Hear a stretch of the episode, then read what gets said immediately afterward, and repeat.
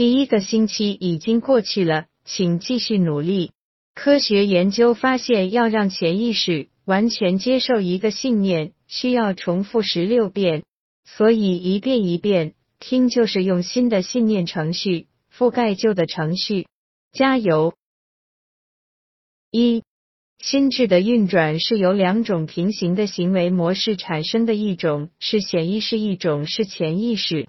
戴维森教授说，那些想要用自己有限的显意识去说明精神行为整个范畴的人，无异于想要用一支蜡烛照亮整个宇宙。The operations of the mind are produced by two parallel modes of activity, the one conscious and the other subconscious. Professor Davidson says, he who thinks to illuminate the whole range of mental action by the light of his own consciousness is not unlike one who should go about to illuminate the universe with a rushlight. 二，潜意识的逻辑运行是准确有序的，绝无出错的可能。我们的心智是一件精心设计的杰作，它为我们准备了最重要的认知基础，而我们却丝毫不能理解它的运转方式。the subconscious, logical processes are carried on with a certainty and regularity, which would be impossible if there existed the possibility of error. Our mind is so designed that it prepares for us the most important foundations of cognition, whilst we have not the slightest apprehension of the modus operandi. 三，灵魂的潜意识就像一位素不相识的慈善家，默默地为我们劳作，满足我们的需求。用成熟的浆果喂养浇灌， 我们对思想过程的终极分解表明，潜意识是最重要的精神现象上演的舞台。The subconscious soul, like a benevolent stranger, works and makes provision for our benefit, pouring only the mature fruit into our lap. Thus, ultimate analysis of thought processes shows that the subconscious is the theater of the most important mental phenomena. 四莎士比亚正是通过潜意识 毫不费力地领悟了最伟大的真理，而这真理就埋藏在一个普通学生的潜意识之下。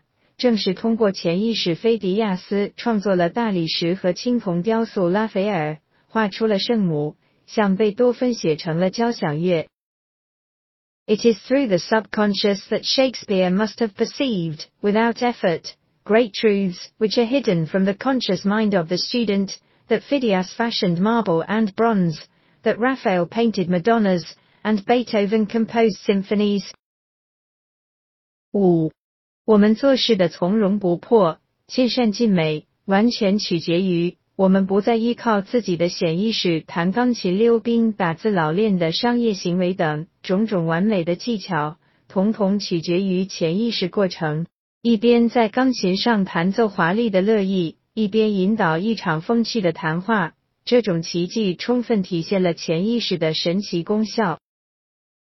Ease and perfection depend entirely upon the degree in which we cease to depend upon the consciousness. Playing the piano, skating, operating the typewriter, the skilled trades, depend for their perfect execution on the process of the subconscious mind. The marvel of playing a brilliant piece on the piano, while at the same time conducting a vigorous conversation, shows the greatness of our subconscious powers.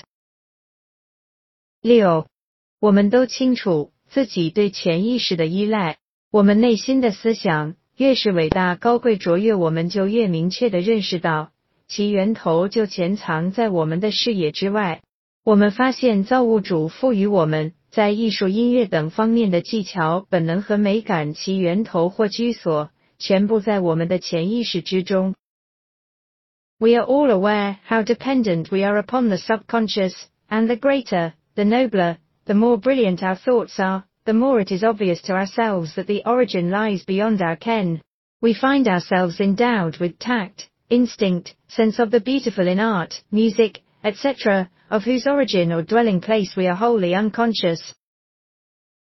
七，潜意识的价值是无限丰富的，它激励着我们，警示着我们，它从记忆的储藏室中为我们提取姓名、场景和事件，它引导我们的思想品味，帮助我们完成复杂的任务。任何显意识都没有能力做到这些。The value of the subconscious is enormous, it inspires us, it warns us, it furnishes us with names, facts, and scenes from the storehouse of memory. It directs our thoughts, tastes, and accomplishes tasks so intricate that no conscious mind, even if it had the power, has the capacity. 八，我们可以随意徜徉，可以振臂欢呼，我们可以随心所欲地用眼睛去看，用耳朵去听。 然而，我们不能停止自己的心脏跳动，阻止自己的血液循环，也无法压制躯体的生长，或是阻挠神经和肌肉组织的形成、骨骼的发育以及其他种种生理机能。We can walk at will, we can raise the arm whenever we choose to do so, we can give our attention through eye or ear to any subject at pleasure. On the other hand, we cannot stop our heartbeats, nor the circulation of the blood, nor the growth of stature, nor the formation of nerve and muscle tissue, nor the building of the bones, nor many other important vital processes. 九，如果我们比较这两组行为，一种是听从当前的意愿发号施令，另一种则宏伟庄严、有条不紊、毫不动摇、持续不变的进行，那么我们便会对后者肃然起敬，并设法去解释其中的奥秘。